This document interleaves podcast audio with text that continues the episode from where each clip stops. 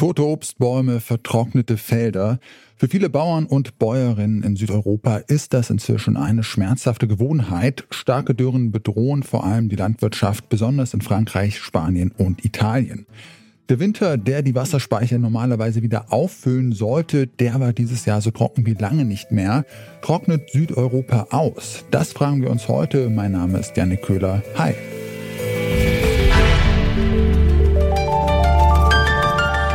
Zurück zum Thema.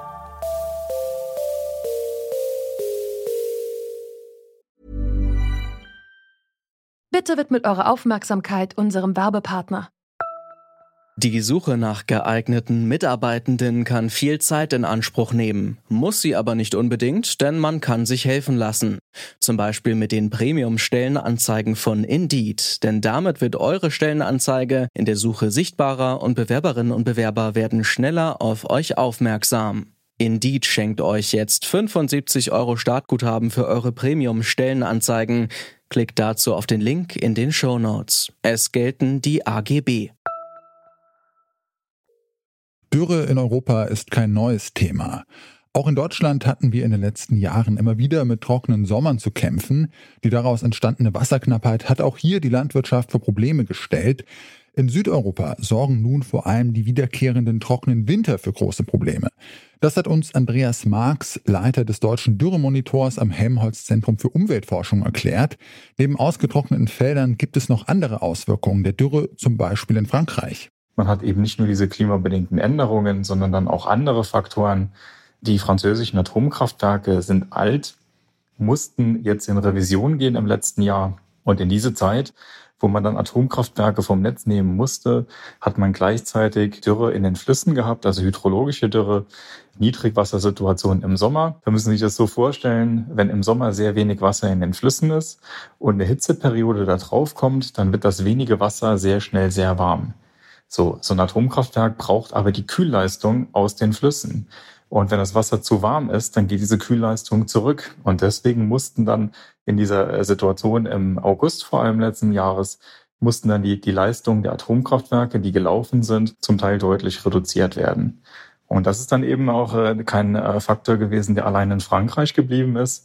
Wir hatten ja die Situation, dass dann in Deutschland die Gaskraftwerke gelaufen sind, um das Stromnetz in Frankreich zu stabilisieren. Und das in der sehr schwierigen Situation, äh, wo der Gaspreis wegen des Angriffskrieges auf die Ukraine so stark gestiegen oder man kann eigentlich sagen explodiert ist. Dürre-Experte Andreas Marx hat auch die gesellschaftlichen Auswirkungen der Dürren im Blick und sieht da mittlerweile zumindest ein größeres Bewusstsein für die Klimakrise. Erstmal haben alle die Augen aufgerissen und sich überlegt, oh je, da passiert ja doch was. Und dann kam es zu eigentlich einer Überreaktion. Und deswegen sind wir jetzt im Winter auch so stark sensibilisiert dafür. Also erstmal der Respekt davor, dass vielleicht im nächsten Sommer diese Schäden wieder auftreten. Das wissen wir aber gar nicht. Also es ist ja jetzt gar nicht klar, dass äh, Dürre in den betroffenen Staaten, die jetzt gerade sehr stark unter Dürre leiden, dass die tatsächlich im Sommer Schäden erleiden. Aber weil man diese Schäden erlebt hat in den letzten Jahren, hat man sehr großen Respekt davor. Also eigentlich ist das psychologisch, würde man sagen, ähm, gibt es durchaus auch eine Überreaktion. Und jetzt geht es darum, in allen Staaten dafür zu sorgen, dass wir uns auf diese ja, Niedrigwassersituation, also hydrologische Dürre, die agrarische Dürre, zu wenig Wasser im Boden, dass wir uns da besser vorbereiten vorbereiten. Aber wie?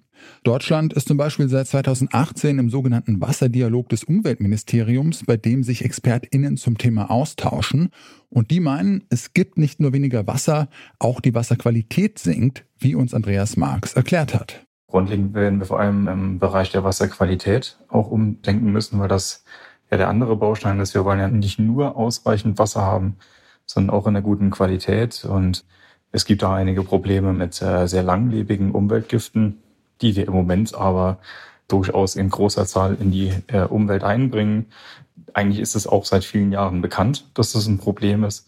Und im Rahmen der Wasserstrategie ist es aber eben jetzt auch genau ein Baustein, den man stärker ja, ins Auge fassen wird, um zu verhindern, dass also PFAS, das sind sehr langlebige Chemikalien, gleichzeitig aber auch äh, toxisch sind, äh, dass die in Zukunft weniger in die Umwelt eingetragen werden und äh, dass auch Medizinrückstände weniger im Grundwasser landen. Also das sind oder ist insgesamt ein, ein, Themenbereich und ein Problembereich, der erkannt ist und der in den nächsten Jahren bis Jahrzehnten umgesetzt werden muss. Und das ist auch so ein Punkt, den muss man sich vor Augen halten. Also es ist jetzt nicht so, dass wir im Bereich Umgang mit Wasser und Wasserressourcen, dass wir jetzt in den nächsten Monaten da Erfolge erzielen werden. Es geht jetzt wirklich um einen Prozess, wo wir im Zeitraum der nächsten 10 bis 30 Jahre Erfolge verbuchen möchten und müssen. Doch wie sieht die Lage eigentlich aus aktuell in den betroffenen Regionen? Darüber haben wir mit Helen Hacker gesprochen. Die freie Journalistin arbeitet als Italien-Korrespondentin unter anderem für das Online-Magazin Deine Korrespondentin und lebt selbst auf Sizilien. Sie hat uns erklärt, wie ernst die Lage auf der Insel ist. Um mal ein paar Zahlen zu nennen, in Sizilien sind die Staudämme zurzeit zu 60 Prozent leer. Das heißt, es sind 200 Millionen Kubikmeter Wasser weniger als im Jahr 2022, schon jetzt. Und wir sind eben erst im März und es wird befürchtet, dass ungefähr drei Millionen Bürger sich bis zum Sommer mit Wasser rationieren müssen. Jetzt schon, selbst in Norditalien, gibt es Gemeinden, die von Tankwagen versorgt werden müssen. Und jetzt ist aber gerade gestern war ja der Tag des Wassers und die nationalen Medien haben jetzt Alarm geschlagen. Es liegen ähm, Studienergebnisse vor, dass dieser Sommer auf jeden Fall nicht nur mit Trockenheit, sondern wir müssen Wasser rationieren. Und das ist natürlich jetzt auch mittlerweile im italienischen Parlament angekommen. Also gestern gab es die ersten großen Streitdebatten und Giorgia Meloni hat sich dann etwas angegriffen gefühlt gehabt und hat auch zu einem grünen Politiker gemeint, einfach nur, ich bin ja nicht Moses, was soll ich jetzt machen? Ich kann jetzt nichts dafür, dass wir ein großes Wasserproblem haben. Aber dieses Wasserproblem in Italien und die Trockenheit, die natürlich mit dem Klimawandel zusammenhängt, hat aber sozusagen noch andere Komponenten, denn dazu kommt, dass Italien, und das muss man wissen, eines der Länder ist, was den höchsten Wasserverbrauch in Europa hat. Die Politik versucht, Geld in die Kassen der Kommunen zu pumpen, um gegen die Dürre gewappnet zu sein.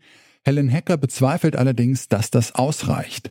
Zum Glück bleiben die Bäuerinnen und Bauern nicht untätig und suchen nach kreativen Lösungen, zum Beispiel mit Permakultur, also der natürlichen Nachbildung von Ökosystemen. Auch um das mal in Geldsummen zu nennen, sind ungefähr 619 Millionen Euro, die Italien jährlich an landwirtschaftlicher Produktivität verliert. Und damit sind sie im europäischen Vergleich auf Platz eins.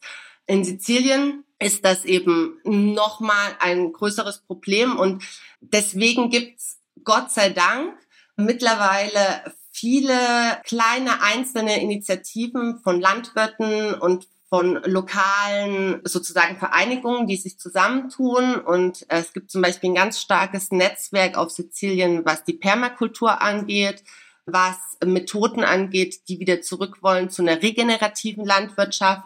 Und das sind nämlich wirklich dann auch die Sachen, die nachhaltig gegen eine Trockenheit und gegen die Erosion der Böden helfen können, indem man nämlich wieder Humus aufbaut, indem man aufforstet. Das ist ein ganz wichtiges Thema hier, weil natürlich, wenn man der Verwüstung entgegentreten will, dann muss man eben grundsätzlich halt investieren und wieder Bäume aufforsten und eben in die regenerative Landwirtschaft investieren.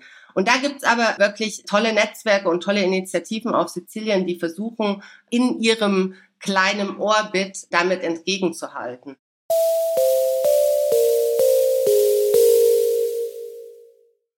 Es ist nicht unwahrscheinlich, dass Dürren in Südeuropa in Zukunft zur Gewohnheit werden. Dass Kommunen in betroffenen Regionen Wasser rationieren, das könnte für viele Menschen bald zur Normalität werden. Dürre-Experten wie Andreas Marx raten daher, sich mit der Situation auseinanderzusetzen und konstruktive Lösungen zu finden. Dazu gehört, dass die Politik investiert und die Landwirtschaft unterstützt, aber auch die Bäuerinnen und Bauern müssen neue Ideen wie etwa Permakulturen aufs Feld bringen. Und damit sind wir raus für heute. An dieser Folge hier mitgearbeitet haben Lukas Stöckel, Belinda Nüssel, Elisabeth Urban und Clara Stritzinger. Produziert wurde sie von Stanley Baldauf. Chef vom Dienst war Toni Mese. Und mein Name ist Janne Köhler. Macht's gut und bis zum nächsten Mal. Zurück zum Thema vom Podcast Radio Detektor FM.